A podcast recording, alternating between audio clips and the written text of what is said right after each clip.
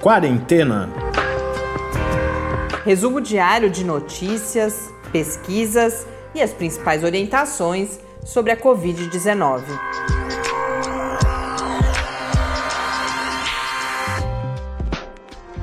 Quarentena, dia 244. Olá, bem-vindos a esse nosso do centésimo quadragésimo quarto encontro aqui no Quarentena. Eu sou Mariana Petzo. Hoje, mais um episódio em parceria com o InformaSUS, projeto de extensão de comunicação social na pandemia e em saúde aqui da UFSCar. E hoje a gente retorna a uma pauta estabelecida, construída em parceria com o grupo de saúde indígena do InformaSUS. Eu tive o privilégio, e para mim é especialmente significativa essa conversa, eu que acompanhei construção e o estabelecimento do programa de ações afirmativas da Universidade Federal de São Carlos desde o início, a chegada dos primeiros estudantes indígenas, o FSCAR que hoje tem um, um, um conjunto bastante expressivo de estudantes indígenas, já participei de vários eventos em que se falava que talvez um dos lugares no Brasil em que a gente tem maior diversidade de etnias indígenas, inclusive é aqui na UFSCar. E na conversa de hoje eu pude uh, debater e ouvir as experiências de três estudantes indígenas da área da saúde, envolvidas inclusive com o projeto InformaSUS.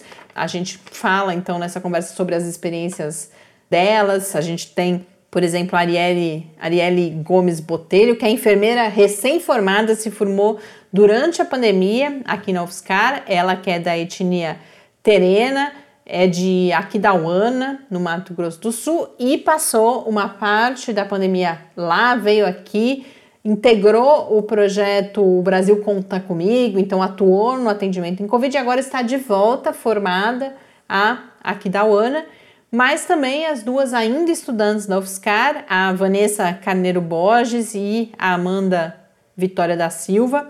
A Amanda, ela é da etnia Pancará, é de Pernambuco, estudante de gerontologia, mas ela permaneceu aqui no campus, inclusive, nos conta como foi, como está sendo essa experiência. E a Vanessa, que é tucano, ela é estudante de terapia ocupacional e originalmente de São Gabriel da Cachoeira. Ela está nesse momento em Minas Gerais. Ela conta pra gente durante a entrevista por que, inclusive.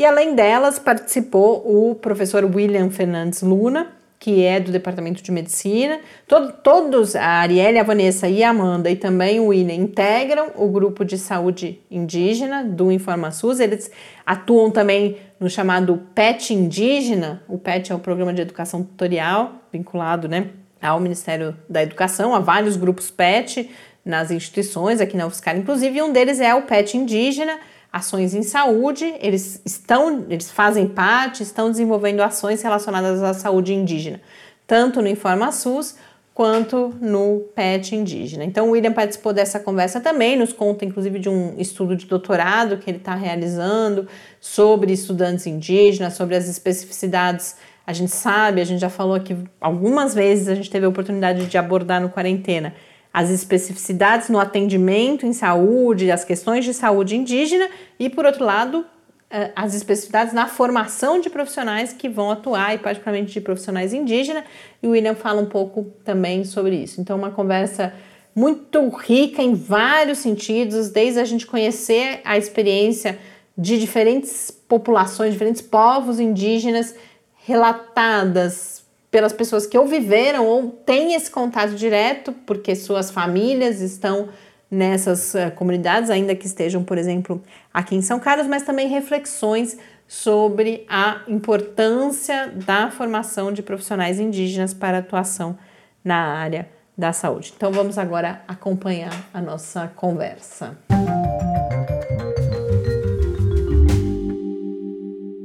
Arielle, Vanessa, Amanda, William, é uma satisfação, fico muito feliz da gente poder estar junto aqui hoje, nesse segundo encontro já com o grupo de saúde indígena do InformaSUS, e hoje com essa oportunidade tão especial de ouvi-las, sobretudo, né, Arielle, Amanda e Vanessa, enquanto indígenas, estudantes indígenas e também trazendo estudantes indígenas da área da saúde, que tem é, é um, a sua especificidade nesse momento de pandemia, e trazendo também as diferentes experiências das suas comunidades. Eu começo então com Arielle, que é recém-formada, então durante a pandemia tem a experiência tanto de estudante, mas agora uh, profissional, enfermeira, graduada, e pela nossa conversa anterior, Ariela, eu sei também que você precisou se movimentar durante a pandemia, então esteve aqui, uh, voltou para casa, veio para cá de novo e, além de tudo isso, participou, acaba que se graduou fazendo atendimento relacionado à pandemia dentro do, do programa O Brasil Conta Comigo. Então, Ariel, se você puder contar um pouco como que foram esses agora já quase é, oito meses, né, de pandemia e essa experiência de se graduar durante a, a pandemia e já trabalhar, então, também nesse contexto. Oi, Mari, tudo bem? Enquanto estudante indígena, tentando se formar, com aquela expectativa de formar. Só faltava o, o último estágio para mim terminar a graduação. Eu sou recém-graduada em enfermagem na UFSCar e a, e a universidade estava parada, né? Ela ainda está, está em formato EAD. E aí veio a oportunidade de, de terminar a graduação pelo estágio do Brasil Conta Comigo. Na verdade, era a única forma, a única maneira da gente, da gente terminar a graduação.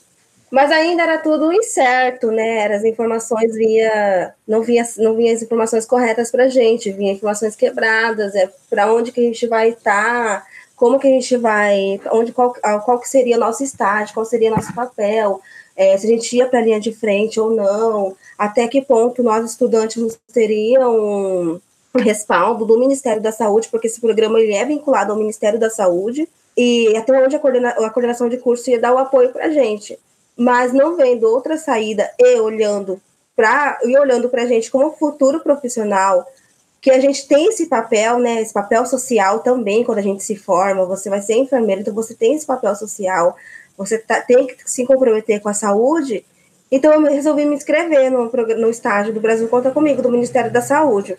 Eu me inscrevi para o HU, Hospital Universitário da, da UFSCar, em São Carlos, e logo que eu me inscrevi, eu fui chamada já e eu estava aqui na, na comunidade de origem. E aí teve aquele trâmite de ir para São Carlos, locada aqui para São Carlos, e, era, e, ainda estava no pico, né? No pico da, da, do Covid. Aí eu fui, né? Fui encarar o estágio. Fui e eu morava, morava em República, né? Então tive, ainda tem essa preocupação, né? Que a gente não se preocupa só com a gente, a gente se preocupa com quem a gente está morando no nosso redor. Se você vai estar tá exposto, você vai expondo outras pessoas ainda tem a questão de você expor outras pessoas além de você. E aí eu fui e conversei com a, com a minha casa, com a minha república, a gente tomou todas as medidas, os protocolos que tinha, para a gente tentar, no máximo, evitar o contágio. Eu fiquei no pronto atendimento, o PA adulto da, do HU. O HU, ele foi, eles fizeram um esquema de montar é, o PA da ala COVID, covidária e a ala não COVID que seria para a gente atender a população, é, pacientes não respiratórios, né? Aí tinha o, a ala COVID que atendia os pacientes respiratórios e a suspeita de COVID. Mas os, é difícil a gente é, ter conseguir ver até onde que a gente consegue atender ou não. Não tem, é, me fugiu a palavra, o controle dos pacientes que vêm respiratório ou não. Mesmo eu não estando na ala respiratória, a gente acabava atendendo pacientes respiratórios ali. Então, é uma burocracia no sistema que a própria população ou é quem está mais na frente acaba se equivocando e a gente acaba é, tendo contato, querendo ou não.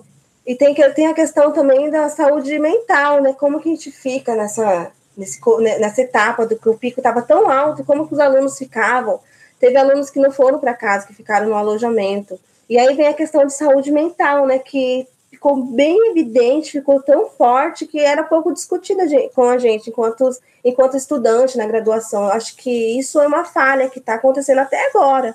E aí eu fiz o estágio do Brasil Conta Comigo, fiquei no pronto atendimento, foi uma experiência muito boa, muito boa, contribuiu muito para minha para minha formação, porque o pronto atendimento é assim, né? Vem pacientes de de todo, qualquer tipo que tem, ali a gente está pegando, né? E vinha muitos casos, muitos casos novos, muitos casos assim, entre muitas aspas de falar para gente, muito legais para gente estudar. E é como você, e é, você tá, você tá ajudando, você tá contribuindo de alguma forma para a saúde daquela população. E ainda ali, quando eu saí daqui da minha comunidade, depois de estar naquele estágio, eu, eu tinha informação como que é que estava a minha comunidade, como ela estava sendo assistida ou não estava sendo assistida naquele momento de pandemia. Quando eu saí daqui, ainda não tinha nenhum caso de Covid dentro da minha comunidade. Na cidade tinha poucos, mas na minha comunidade, na região da minha aldeia, tinha poucos. E quando eu estava em estágio, é, eu tive a informação que eu estava eu em vários em muitos contatos com a minha família, porque minha preocupação maior era a minha família e a comunidade, né? Como que eles estavam sendo assistidos naquele momento. É, e eu fiquei sabendo que teve foi o caso de Covid foi alarmante dentro da comunidade. Teve muitos óbitos, é, muita negligência por falta é, em relação à saúde com a minha comunidade. Então, ficava naquele momento ali, né? Atendendo no momento que eu estava prestando assistência para o HU, para a comunidade sancarlense, a minha comunidade não estava sendo assistida. É, é, claro que isso fazia parte do meu contexto enquanto estudante, porque eu tinha que estar ali para me informar.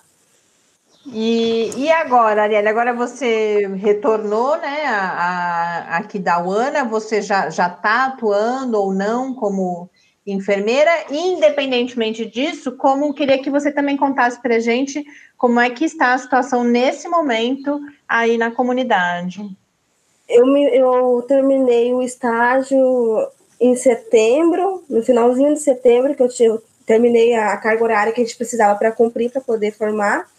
E aí eu fiquei um pouquinho em São Carlos para fazer a quarentena, né, para não poder viajar, para ver se não tinha nenhum, não apresentava nenhum sintoma para poder retornar para cá. Porque aqui na comunidade teve muitos óbitos. É, quando veio a, a população indígena em geral, é difícil você falar em controle quando chega na população indígena, porque é sabido que em uma casa existe mais de uma família, existe mais de duas famílias. Então, quando a, o Covid entrou, entre aspas, falando assim, na comunidade, foi difícil ter o controle. Então, para mim, não vir a, a, sintomática de lá para cá, trazer com medo também, né, de trazer se mais uma pessoa para contribuir para o Covid, fiz a quarentena lá. Aí eu vim para cá em setembro no começo de outubro outubro vim para cá, é, conseguiu ser, ter um controle, não sei se eu posso usar essa palavra, do Covid dentro da comunidade, mas assim, a própria população se, manifest, se manifestou e se uniram para poder tentar combater o vírus, que é difícil, né? A gente sabe que é difícil, não, não, não, eles não tinham muitos recursos, foi feito com a própria comunidade, foi feita a barreira sanitária, com a própria comunidade e com os trabalhadores, os, servidores de saúde indígena, foi feita a barreira sanitária. E aí tem o questionamento se, o, se a própria equipe, porque teve muito adoecimento da equipe de saúde, porque eles não tinham é, EPIs necessários para estar tá fazendo a barreira sanitária, eles estavam muito expostos ali, é, não tinha, foi um pouco negligente a questão da saúde indígena. Então, muitos adoeceram e, de uma forma muito rápida, erradicou o vírus para a própria população indígena e não teve, não conseguiu conter, teve muitos óbitos. E aí a própria população indígena fez a, a barreira sanitária, foi uma das prevenções prevenção que teve é, para poder erradicar o vírus. Hoje, hoje, os dados que nós temos hoje aqui, não teve nenhuma morte hoje de indígenas e nenhum infectados, nem nenhum infectados nos dados que foi, é, foi feito no dado epidemiológico que foi mostrado pelo, pelo município, hoje, digo hoje, nesse momento, no dia de hoje, não tem nenhum, não teve nenhuma infecção a mais pelos indígenas. É, atualmente eu não estou, não estou trabalhando, não estou trabalhando na área indígena. É, eu estou no projeto do Informa SUS, juntamente com os demais colegas que estão aqui e a gente está vem discutindo muito sobre a relação do Covid dentro das comunidades, né? Esse projeto ele é muito importante porque ele dá visibilidade para a população indígena de uma forma assim muito legal. É, dá para a gente discutir em vários parâmetros, diferentes parâmetros, na verdade, né, de diferentes regiões. Por exemplo, eu sou do Mato Grosso do Sul.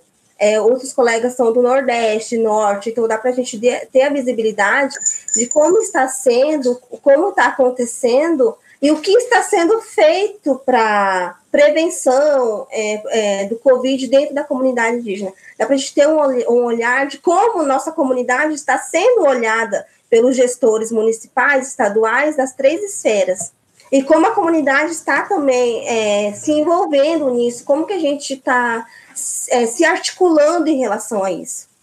O Informações ele traz um pouco disso para a gente refletir e expandir esse olhar. É, e, e, e, evidencia mais uma vez é, uma das dos, vários motivos, motivos pelos quais é tão importante para a própria universidade ter a presença uh, de estudantes indígenas, né? Você destaca esse aspecto de como vocês agora de vindos de. A gente tem, uh, felizmente, né?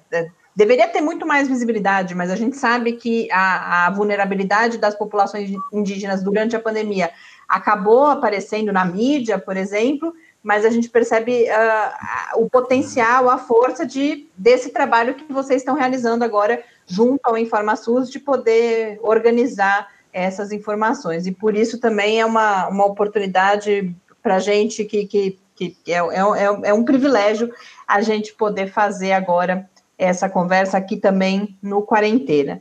Obrigada, Arielle. Você tocou em um do, do quando você estava contando da sua experiência aqui ainda em São Carlos, de estudantes que, que ficaram aqui, que ficaram inclusive na moradia, e a gente tem com a gente também a, a Amanda, que é de Pernambuco, mas que permaneceu aqui em São Carlos, Amanda, que ainda é estudante no início do curso, né, Amanda, em, em segundo ano, queria ouvi-la agora, então, um pouco, como que está sendo essa experiência uh, longe de casa, longe da sua família, aqui em São Carlos durante a pandemia, mas também quais são os relatos que você traz de casa, né, da, da onde, da sua comunidade em Pernambuco.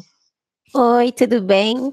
Me pegou muito de surpresa, porque quando eu voltei das férias, eu estava em Pernambuco e eu voltei para São Carlos, teve a notícia que a gente entraria numa quarentena.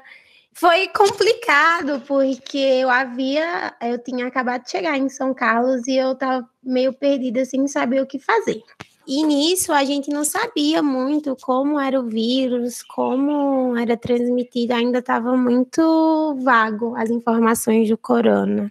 Eu tomei a decisão de ficar porque eu tinha começado um tratamento de saúde aqui em São Carlos e quando eu vi que, depois de muitas informações é, sobre os grupos de risco, eu acabei optando por ficar em São Carlos, porque os meus pais, eles são um grupo de risco, e os meus avós também. Então, eu estaria naquela de não colocar eles em risco, porque a viagem de São Carlos até Pernambuco era muito arriscado.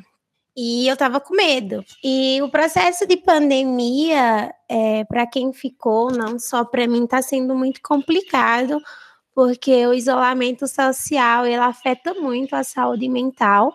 Eu comecei a acompanhar, eu estou participando do InformaSUS, como a Arielle falou, e eu comecei a acompanhar é, a minha comunidade no início, bem no início da quarentena, é, os caciques, junto com as lideranças, eles resolveram fechar as aldeias e as únicas pessoas que poderiam transitar é, fora e dentro da aldeia seriam os profissionais da área de saúde, pessoas que fazem tratamento, por exemplo, hemodiálise, fazem algum tratamento de saúde que necessita viajar, que é fora da aldeia, e uma pessoa por família para fazer compras o acesso à minha aldeia ela é um pouco difícil. Então, assim, os carros das feiras eles pararam de rodar. Então, assim, ficou muito limitado. É, vendedores, viajantes, turistas estavam limitados de entrar até que normalizasse a situação.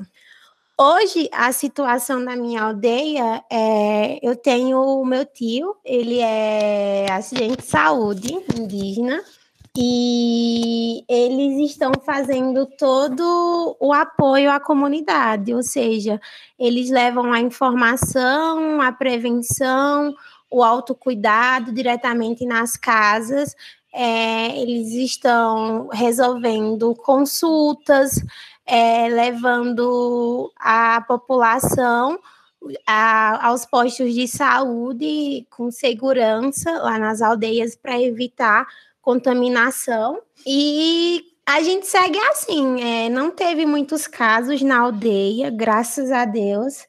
E a gente vem tentando controlar desse jeito, evitando aglomerações, é, conscientizando as pessoas. É, o estado da minha aldeia segue assim. É, e aqui em São Carlos, o que vem me firmando são os trabalhos do PET.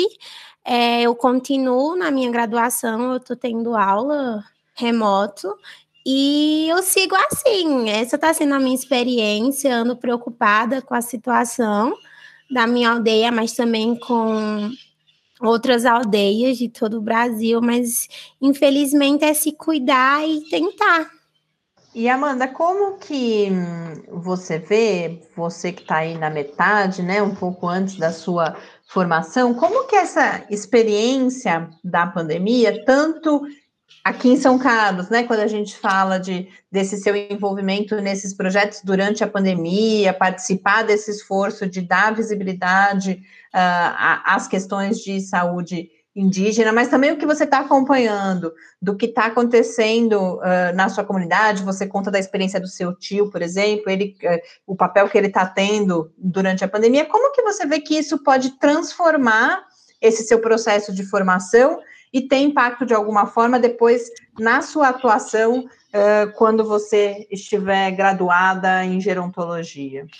Então, é, desde muito, desde muito cedo eu tive contato com a saúde, porque o meu tio desde sempre, assim, desde que me conheço por gente, a casa sempre vivia cheia por fazer alguns atendimentos de saúde em casa e isso que me levou a trocar é, a graduação em Química pela graduação em Gerontologia. É, hoje eu tenho, uma, tenho uma visibilidade maior e eu acredito que as escolhas que eu estou fazendo hoje em, é, na saúde indígena, na saúde coletiva, durante uma, uma pandemia, tá me moldando para a profissional que eu quero ser. É, eu acredito que eu estou aqui, mas eu, a minha formação vai ser voltada para a saúde coletiva indígena, porque eu quero voltar e eu quero devolver em forma de trabalho em promoção de saúde básica para o meu povo. E eu vejo que a pandemia está nos afetando muito, porque a maioria das populações indígenas e muitas aldeias não têm acesso à saúde básica.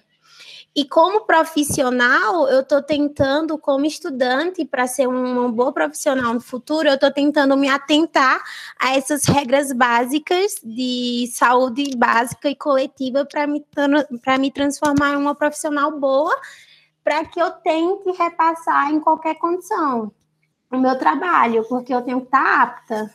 Que eu não sei se daqui a 10 anos a gente possa ter uma boa é, outra pandemia e eu já vou ter formado. E aí, como que eu vou atuar? Sabe? Então, eu, essa pandemia está me fazendo enxergar de outros lados e outras situações para que eu me molde com outras expectativas e interesses.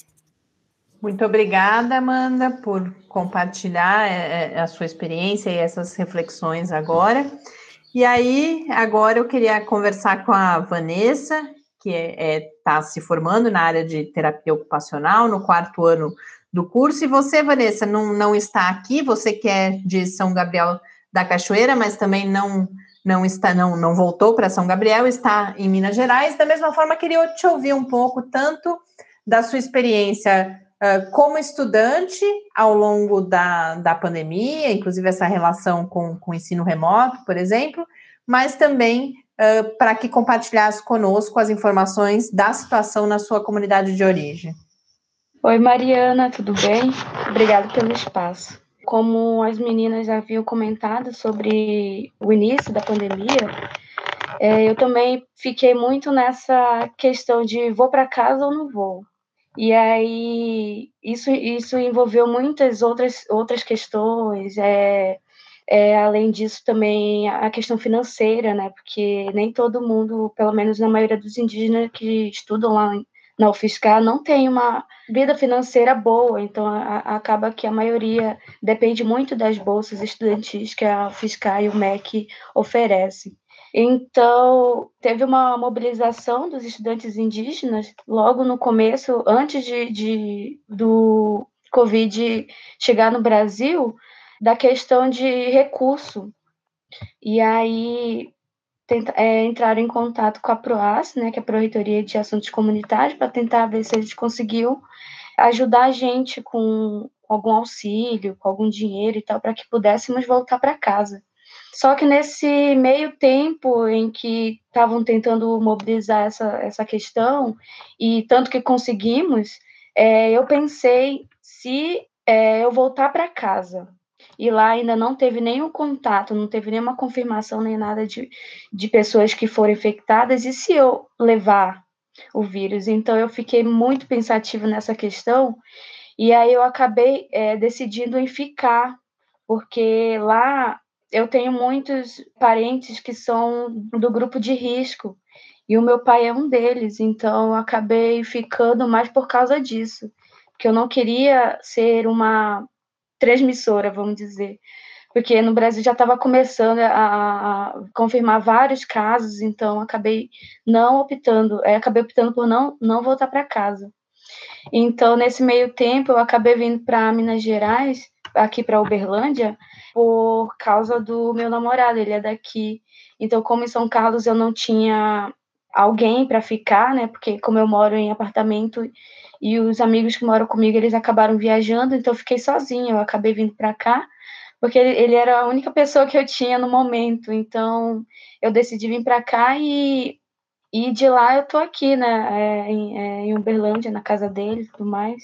Além disso, é, fiquei muito é, apreensiva e nervosa também, é, e medo, né, de, de é, em relação às, às aulas, porque como eu estou no quarto ano, eu já tenho algumas pendências de, de disciplinas, e aí acabei que fiquei um pouco atrasada. E aí, eu, com essa quarentena, acabou interrompendo as aulas presenciais, aí fiquei muito mais preocupada ainda, porque o curso ia atrasar muito mais ainda. Então, eu tinha mais um ano para terminar o curso e agora acabou atrasando mais ainda. Então, nesse meio tempo que eu achei que eu não ia, eu não ia fazer a, a, as aulas remotas, porque primeiro eu nunca tinha feito uma aula em AD, e aí eu achei que eu não ia conseguir acompanhar. Só que, é, e aí eu puxei é, três disciplinas para ver se eu conseguia. E aí foi muito tranquilo em relação às disciplinas remotas que eu fiz. É, além disso, é, eu também fiz atividades do PET, a gente, a, a gente não deixou a, as atividades interromperem, né? A gente acabou continuando, a gente se adequou, a gente é, se organizou para não, deix, não deixar parado, né? Porque se a gente parar também, o MEC acaba cobrando a gente. E aí além disso, eu, eu, comecei a participar do InformaSUS, né? Durante essa quarentena, eu acabei entrando no, no, no grupo do InformaSUS e para tentar é, é, fazer alguma coisa, sabe? Para não ficar parada. E nesse meio tempo eu estou aqui fazendo alguma atividade do PET, atividades do InformaSUS, as disciplinas da, do meu curso mesmo. E em relação à minha comunidade, Infelizmente, eu acabei acompanhando tudo pela internet, pelo, pelo Facebook da, da, da prefeitura da minha cidade, de São Gabriel da Cachoeira. Além disso, eu é, é, acompanhei também pela minha família, né? Minha, minhas irmãs acabaram é, falando de como estava acontecendo lá, quem ficou adoentado, quais as medidas que, que a prefeitura e a, secreta, a Secretaria de Saúde tomaram como medida né, de, de saúde mesmo. E o primeiro contato é, que teve, na verdade, o primeiro, a primeira confirmação de Covid que teve lá foi de um professor da sede de São Gabriel da Cachoeira. É, ele foi o primeiro infectado, então, a partir disso, no outro dia seguinte, já eram dois. Em consequência, em outro dia era quatro, depois dez, depois vinte. Então, a situação lá ficou um caos enorme. Tava, a, tava eu não sei explicar direito, mas tipo, tava é, sem controle. É, a palavra seria essa, sem controle total, a população tava, entrou em desespero total. Lá não tem estrutura nenhuma, para aquele momento não tinha, né? Não, não tinha estrutura nenhuma para conter é, esse vírus. E aí é, muitas, muitas pessoas morreram, muitas pessoas morreram. Muitos casos de confirmação. E aí lá não tem UTI, a, a, o HU, né, da, da de São Gabriel não tem UTI, então o que, que faziam? Os casos mais graves, né, pessoas que estavam com sintomas muito mais graves, eles acabavam sendo levados, né, transferidos para a capital, para Manaus, para ser tratado lá. E Manaus também estava a, a, mesma situação, ou pior, ou menos pior, não sei qual era a situação também, mas que estava alarmante, estava tava difícil dos dois lados. E então é, era, era essa situação, levar é, o paciente ficava doentado, levava para Manaus para fazer o tratamento. E os outros que não tinham tantos sintomas assim eram tratados é, em casa, porque não tinha para onde colocar. E aí teve, né, nesse meio tempo, teve a, a, a criaram um comitê de enfrentamento ao Covid, e esse comitê foi organizado por vários setores, é, além da Secretaria de Saúde, a Prefeitura, a Câmara Municipal, o Exército, a SEMPA e outras instituições né, que, que se encontravam lá, o DICE, a FUNAI, a FOINE e tudo mais, para tentar é, minimizar a situação, é, fazer campanha de prevenção, de isolamento, até que em um certo ponto a prefeitura decretou o lockdown, né, para tentar diminuir, né, é, os casos de confirmação, porque a população também não contribuía com o isolamento, e tinha gente que contribuía, tinha gente que não contribuía, então acabava que ninguém conseguia controlar a situação.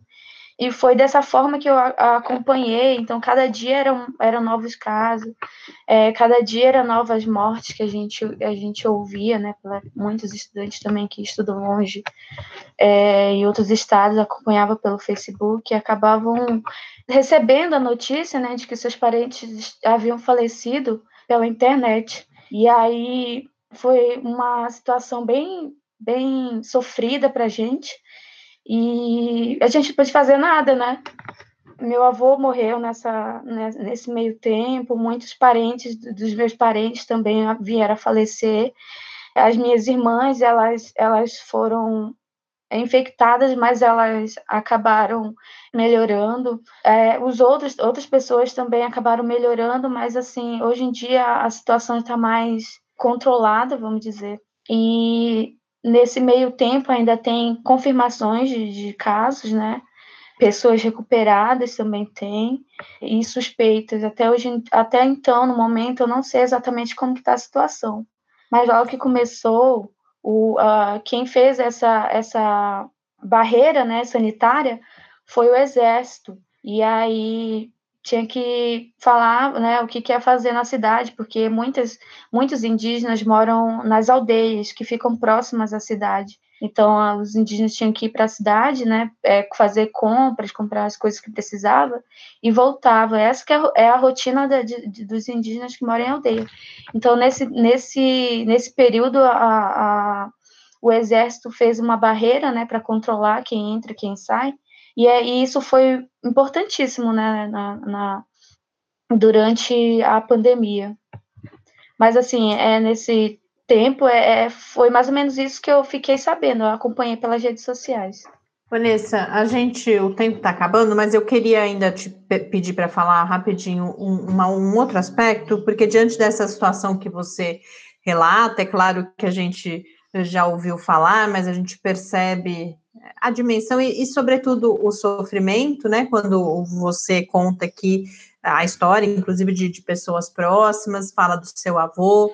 Antes a Amanda falava um pouco de como que ela vê que, que ela se transforma nesse processo, pensando no futuro, e chega a mencionar uma outra situação de pandemia. Então, o que eu queria te, te pedir para você falar um pouquinho aqui com a gente, assim, como que você vê que essa presença de uh, estudantes indígenas nas universidades, e aí particularmente na área da, da saúde, isso aqui na UFSCar tem pouco mais de, de 10 anos, no país é um pouco mais recente, há diferentes experiências, né, em diferentes universidades, mas como que a gente olhando para frente, pensando que a gente pode vir a enfrentar uma outra pandemia, mas não só, né, todas as questões de saúde, uh, o quadro de desigualdade no acesso a serviços de saúde, como que essa presença, como que a formação de vocês agora, profissionais indígenas, e a gente espera que cada vez mais profissionais indígenas pode vir a transformar essa situação fora de controle, inclusive, como você mesma falou. A gente sempre fala sobre as especificidades que a população indígena acabam trazendo como demanda, e muito dessas dificuldades que a, a população indígena vem sofrendo é, é, nessa questão. E aí nós, como indígenas, é, entra numa universidade, faz, um, faz uma graduação na área da saúde é, e volta para a comunidade, é, é, um, é um outro contexto, sabe, de, em relação a outros profissionais da saúde que não são indígenas. Primeiro que é o nosso contexto, é a nossa, é a nossa cultura, é o nosso território, é a nossa região, então a gente já sabe como funciona, é, a gente já sabe como que a população indígena vive, né? Como que, como que são os costumes dela, o modo de alimentação, de, de tudo, né? Então a gente acaba que facilitaria bastante, né? É, é, e a gente sempre fala é, na, na saúde é, ocidental e na, na, nossa saúde tradicional. E aí a gente sempre pensa na, na, nessa questão de dificuldade, de, de estrutura, realmente, em relação à, à cultura mesmo. Então, quando a gente é, essa, é, se forma, a gente se forma como profissional e volta para a aldeia, é, a gente já entende, a gente já está naquele contexto, então a gente já entende como que, como que acontece lá, então a gente acaba sendo o mediador também na, na, naquela situação, né? Então a gente tenta trabalhar é, é, fazendo uma mistura assim dos dois lados, sem afastar um lado ou sem, mas sim juntando os dois. Então a gente acaba é, é evoluindo bastante em relação a isso. Vanessa, muito obrigada. William, agora então eu queria, para a gente fechar, conversar com você enquanto professor e, e, também enquanto profissional da área da saúde. A gente ouviu aqui a Arielle, a Amanda, a Vanessa, não só sobre a situação, mas sobretudo essa questão da, da formação da, de profissionais indígenas, o que Vanessa agora coloca da, da especificidade das questões de saúde indígena e a importância da gente ter, portanto, os profissionais indígenas se formando nas universidades brasileiras. Queria que você comentasse isso, qual, qual, qual é a importância e como que você vê essa experiência da presença indígena nas universidades. Eu sei que você está, nesse momento, realizando, inclusive, uma pesquisa relacionada a isso, especificamente com estudantes de medicina, então, se você puder também, daí, nos contar um pouquinho como que você vê essa questão, e, de outro lado, também comentar isso que eu coloquei relacionado a, ao envolvimento delas e de, dos demais estudantes indígenas nessas experiências durante a pandemia. Então, particularmente o InformaSUS, o, o PET indígena, como que você vê que isso é importante também para a formação deles? Olá, Mariana, agradeço o convite e a oportunidade de conversar com você e com a Vanessa, com a Mariana, com a Amanda e com a Arielle. Acho que é uma troca muito interessante de a gente pensar é, sobre a saúde indígena, mas com indígenas, né? Então, eu fico muito feliz quando eu estou numa conversa como hoje e a maior parte das pessoas que estão falando sobre saúde indígena são indígenas. Acho que esse protagonismo é o que pode é, nos levar a pensar a saúde, é, não só a saúde indígena, mas a saúde de uma forma geral, de uma forma diferente. Eu acho que o acesso é, na universidade, o acesso dos indígenas, eu acho que vem assim essa justificativa então de ser um direito individual de todo mundo ter acesso à universidade, é, um acesso coletivo da, da população indígena à, à, universidade, então não só individual, mas tem outras coisas que às vezes não são é, os pontos mais abordados e mais trazidos que eu vejo como muito importantes e alguns deles eu acho que a gente tocou aqui nessa conversa de hoje. Né? Um deles é o quanto a universidade se transforma com a chegada dos estudantes indígenas, é, estudantes indígenas, então, que são primeiro indígenas, né, depois estudantes, então eles são, na verdade, indígenas que estão estudantes. É, e a outra questão, eu acho que é a possibilidade de um olhar sobre a saúde muito mais abrangente do que o olhar da biomedicina.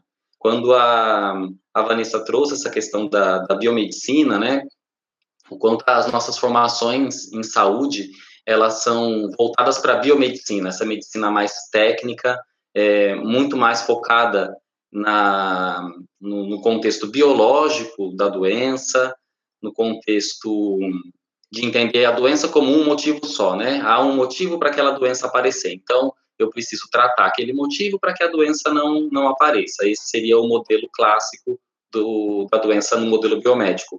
Já quando a gente é, se aproxima de um olhar indígena sobre a doença, e aí a gente tem que pensar que tem mais de 300 povos no Brasil, então cada um dos povos vai ter um olhar diferente sobre o que é a doença, sobre o que é a saúde, mas de uma forma geral, os povos indígenas entendem a saúde de uma forma muito mais ampla, muito mais integrada ao planeta, integrada ao que é vida e não necessariamente só as pessoas.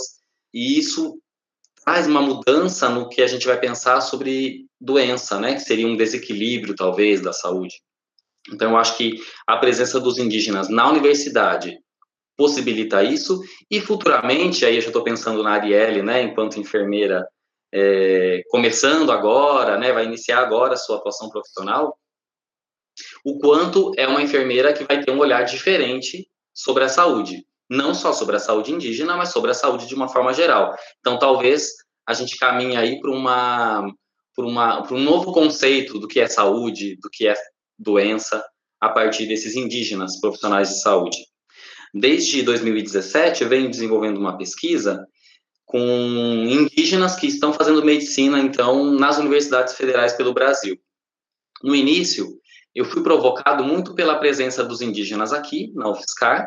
Desde que eu comecei a atuar como professor, eu tive estudantes indígenas aqui, mas também pela minha experiência enquanto médico da saúde indígena. Durante vários anos, eu fui médico das, nas aldeias. E sempre, então, um profissional que não é indígena, eu, atuando com indígenas. E pensar, então, esse novo profissional que é um indígena naquele contexto, me provocou a tentar estudar, então, como tem sido a experiência desses indígenas que fazem medicina. Alguns deles, inclusive, já se formaram, né? A gente tem vários egressos aqui da UFSCar que já estão trabalhando tanto nas aldeias como em outros serviços de saúde, nos hospitais, nos municípios, nas cidades mas a gente também tem um grupo grande ainda na, na, na universidade. Então, acho que é o momento em que a gente é, mais tem estudantes indígenas nos cursos da saúde no Brasil. A gente nunca teve tantos estudantes, apesar de ser um número ainda insuficiente, mas a gente nunca teve um número tão grande. Então, pensar sobre isso me motivou a, a fazer, um, fazer essa pesquisa que eu venho desenvolvendo desde 2017. Eu finalizo no ano que vem, é o meu programa também de doutorado. Falando um pouco dessa experiência enquanto docente, é, nesse momento da pandemia com os indígenas, quando a pandemia começou, nós começamos com um, um pequeno projeto, eu e mais três indígenas que são estudantes de medicina, então o Raniel Ticuna, o Vandiclay é, Aticuma e a Carla Pancararu, são três estudantes que já estão no curso, nós começamos a, a, perceber que um dos grandes problemas era o excesso de informação sobre a pandemia, mas de forma muito desqualificada. E a gente começou a filtrar, então, um pouco das, das informações que chegavam sobre a saúde indígena, sobre os povos indígenas, e começou a enviar essas informações é, para a lista de estudantes indígenas da UFSCar e para as comunidades deles. Junto a isso, começou o projeto InformaSUS. E aí, de uma certa forma, eu que era desse grupo, junto com o Raniel e com os outros estudantes, né, começamos a trabalhar junto com o InformaSUS, e aí esse projeto inicial ele finalizou e ficou o InformaSUS, onde a gente tem tido dois, duas estratégias principais na, nos últimos meses. conversar com estudantes indígenas sobre a, a situação da pandemia, mas também é, fazer entrevistas com pessoas das comunidades indígenas para entender como é que está sendo esse período de pandemia lá. Quem faz geralmente a entrevista é um indígena, que também é estudante aqui na UFSCar, daquele mesmo povo. Então, por exemplo, a Arielle, ela entrevistou uma liderança é, da saúde indígena da comunidade dela, do povo dela, Terena. E outras entrevistas foram feitas dessa forma.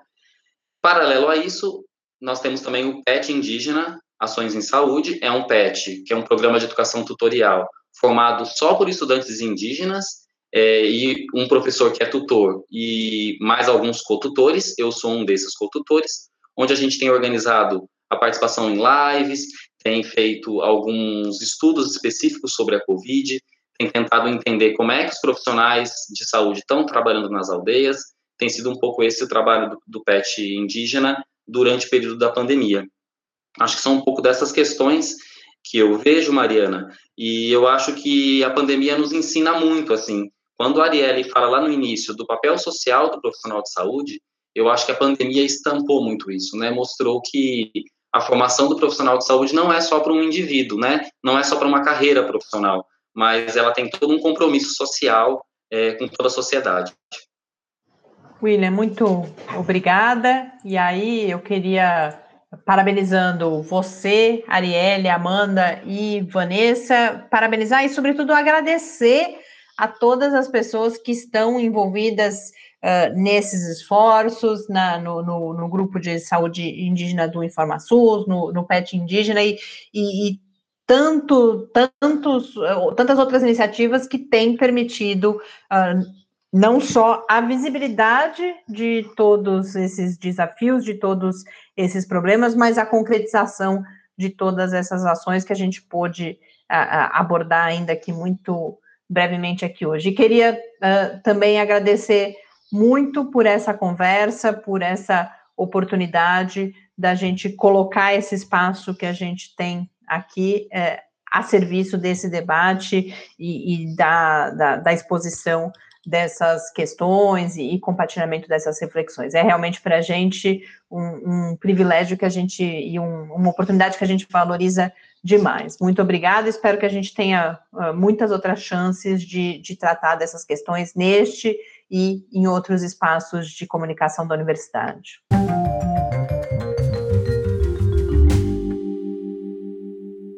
De volta aqui no Quarentena, quero convidar todas as pessoas a visitarem no InformaSUS. A gente tem que visitarem, claro, todas as diferentes temáticas que são abordadas, mas especificamente em relação à saúde indígena, a projetos muito interessantes. Então, para além de textos e outros tipos de conteúdos relacionados a, a, tópicos de saúde indígena, a situação que vivem os povos indígenas no Brasil durante a pandemia, há também, por exemplo, o projeto justamente de relato de experiências de estudantes indígenas na pandemia. Eles têm um outro projeto que chama de Parente para Parente. Então, essa oportunidade, essa possibilidade de dar visibilidade a própria, como o William colocou né, na entrevista, esse protagonismo da própria população indígena. Então, são indígenas falando de indígenas, são indígenas compartilhando as suas experiências. Um material já muito rico disponível no InformaSUS que eu convido todas as pessoas a visitarem. Amanhã a gente está de volta conversando com o professor Bernardino. Um grande abraço e até amanhã. Quarentena é uma realização do Laboratório Aberto de Interatividade para a Disseminação do Conhecimento Científico e Tecnológico, o LAB da UFSCar, e do Centro de Desenvolvimento de Materiais Funcionais, CDMF. E conta com o apoio da Fundação de Amparo à Pesquisa do Estado de São Paulo. Pauta, produção e apresentação: Mariana Pezzo e Tárcio Fabrício. Arte e design de Henrique Mateus. Desenvolvimento Web, Eduardo Martins. Edição de áudio, Lucas Stefanuto. Apoio Fundação de Amparo à Pesquisa do Estado de São Paulo.